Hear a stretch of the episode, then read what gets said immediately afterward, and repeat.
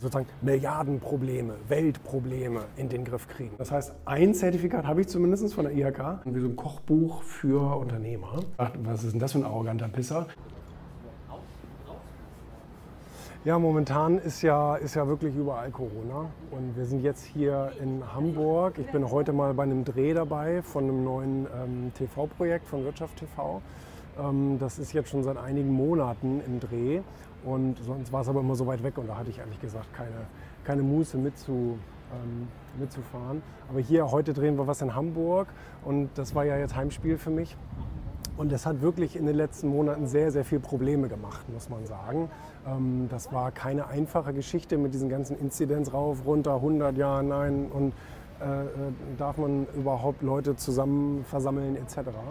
Und ähm, aber Probleme äh, müssen ja auf eine gewisse Haltung treffen. Und das ist letztendlich das Geheimnis. Ne? Also nicht die Größe der Probleme sind entscheidend, ähm, sondern, sondern eben, wie man darauf reagieren kann. Und wenn du über die Jahre immer zusiehst, dass du dir letztendlich deine, deine, deine, deine, Problemkompetenz sozusagen steigerst, dann kannst du ja auch mit solchen Situationen umgehen. Nur man darf sich halt nicht irgendwie im Hasenbau verkriechen und dann sagen, auch wie gemein ist denn die Welt. Ne? Ähm, und ich bewundere immer Leute, die so richtig, richtig, richtig große Probleme auf die Reihe kriegen ähm, die, die sozusagen Milliardenprobleme, Weltprobleme in den Griff kriegen. Da habe ich einen ganz großen Respekt vor. Und ähm, ich finde es aber eben auch toll, sich immer weiter Stück für Stück in so eine Richtung zu entwickeln. Ähm, weil es gibt riesengroße Probleme auf der Welt, aber nur ein Prozent der Menschen ist überhaupt in der Lage, große Probleme auf die Reihe zu bekommen. Und, ähm, und das, ist es, das ist erstrebenswert, meiner Meinung nach. Dass, äh, dass man sich diese Reaktionsgeschwindigkeit, dass man sich diese Problemkompetenz immer weiter aneignet und sich traut, immer größere Probleme auf die Reihe zu bekommen. So, und wenn dann ein Problem auf dich zukommt, egal welcher Kategorie, so wie Erdbebenstärke, ähm, dann, dann bist du gesettelt und kannst darauf reagieren, ohne dass du in Panik gerätst. Ne? Ja. Aber heute ist doch schön hier. Das haben wir in Hamburg auch selten, dass wir, dass wir wirklich auch mal schönes Wetter haben.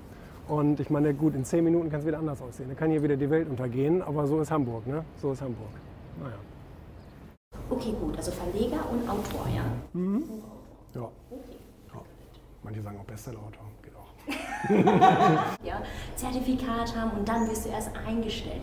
Was sagst du zu dieser Einstellung?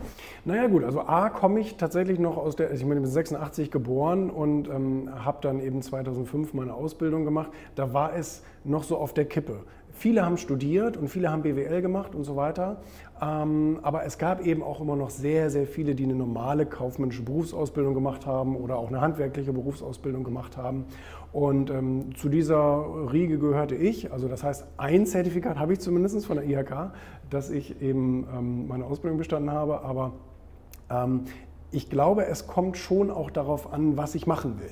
Wenn ich jetzt ähm, ein Forscher an der Universität werden will oder vielleicht in einem Biotech-Unternehmen oder sowas, bin ich mir ziemlich sicher, dass man da irgendwie was studiert haben muss und dass die wahrscheinlich auch niemanden einstellen werden, der das nicht getan hat.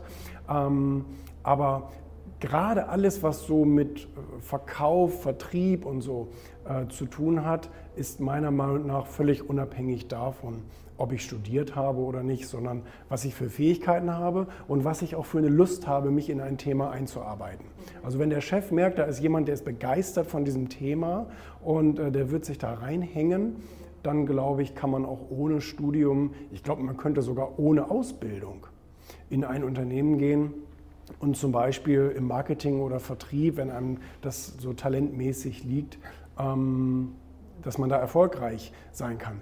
Ich, ich würde sogar behaupten, ähm, meine, besten, meine beiden besten Vertriebsmitarbeiter haben, glaube ich, gar keine abgeschlossene Ausbildung und verdienen trotzdem sechsstellig. Also von daher, das geht dann schon. Sehnlichst erwartet hier das neue Buch von Andreas dickes Teil geworden. Ja, Business geht heute anders. Das ist ja schon so seine Buchreihe jetzt geworden. Äh, hat ja immer dieses geht heute anders, Vertrieb geht heute anders und so weiter, sind hier auch ja hinten drauf, hinten nochmal äh, aufgeführt. 450 Seiten. Eine 4 steht auch fast Vorpreis. 39,90. Äh, das, ist ein, das ist ein ordentlicher, stolzer Preis. Aber es ist, wie gesagt, ein Hammerbuch. Ne? Richtig dick. Nicht nur dick, sondern steht auch viel drin. Das muss man auch sagen. Ne? Das ist ein richtiger Rundumschlag. Wie viele Hacks sind das? 80? oder 100, 90. 90 Business Hacks sozusagen. Und Andreas ist ja nun wirklich so einer der großen Unternehmensberater und ähm, Business-Experten in Deutschland. Ähm, Wahnsinn. Ich habe mir hier eine Stelle markiert und zwar Plattformökonomie. Also man, er, kann, er hat wirklich von allem Digitalisierung und Vertrieb und ähm, neue Formen und Führung und, und er hat hier alles reingepackt. Ist eigentlich wie so ein, wie so ein, wie so ein Kochbuch für Unternehmer. Und ähm, das hat mich wieder so daran erinnert, wie extrem sich auch das Geschäft wandelt. Weg vom Content Owner hin zum Plattformbetreiber ne? oder Product Owner hin zum Betreiber. Und ähm, es gibt ja viele mittlerweile Plattformen, die sind gar nicht mehr darauf ausgelegt, Produkte zu erfinden, sondern die sind nur noch darauf ausgelegt, die Produkte von anderen zu vermarkten. Das fängt äh, bei, bei sowas an wie Ferienwohnungen. Oh, hier, wie, wie heißt das äh, Ding da nochmal? Airbnb. Ja, die haben ja keine eigenen Hotels oder keine eigenen Ferienzimmer. Die verkaufen ja oder bieten ja nur die von anderen an. Genauso alle Streaming-Anbieter. Naja gut, man, man, muss da mittlerweile wieder ein bisschen unterscheiden. Also angefangen ja, haben alle Streaming-Anbieter einfach damit, sich die Lizenzen von anderen einzukaufen und die an, ihr, an ihre Kundschaft auszuspielen, ne? Filme und Serien.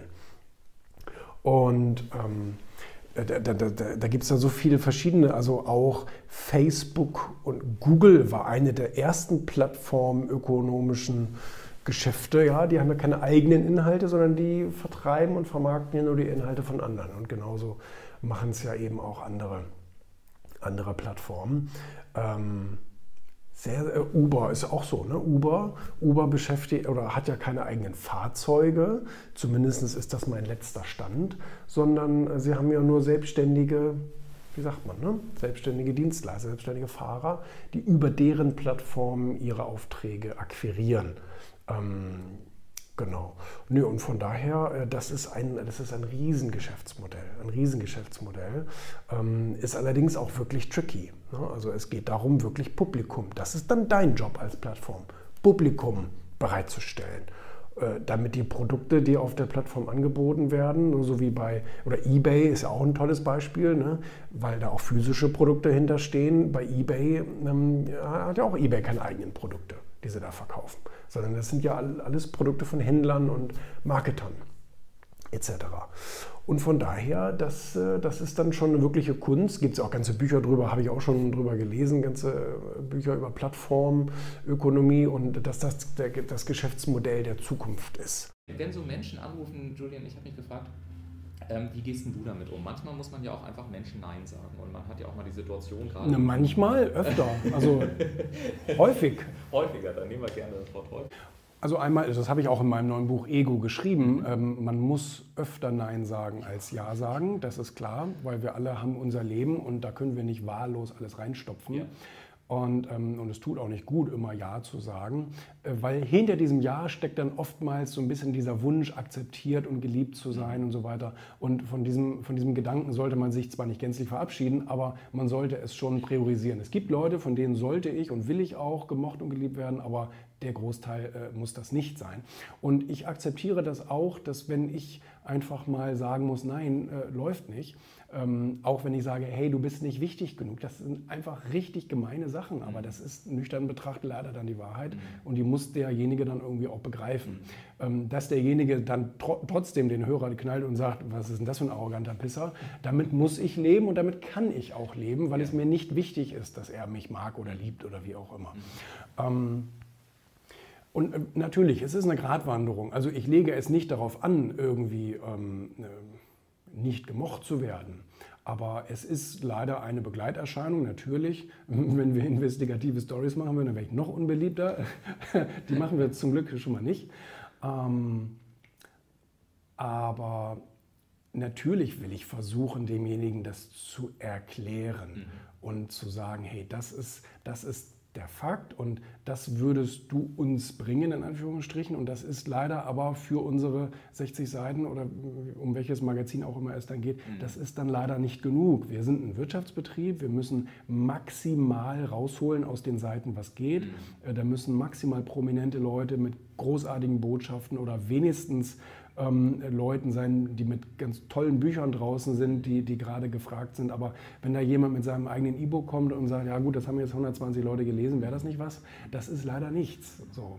Und da, da, da muss ich dann manchmal auch denjenigen so ein bisschen auf den Boden der Tatsachen holen und sagen, frag doch lieber mal bei deiner regionalen Zeitung. Vielleicht wäre das für, für die was. Ne? Also ich will demjenigen schon so ein bisschen auch so, eine, so, eine, so einen Kompass geben und sagen, was er da gerade tut. Vielleicht, vielleicht merkt er das nicht.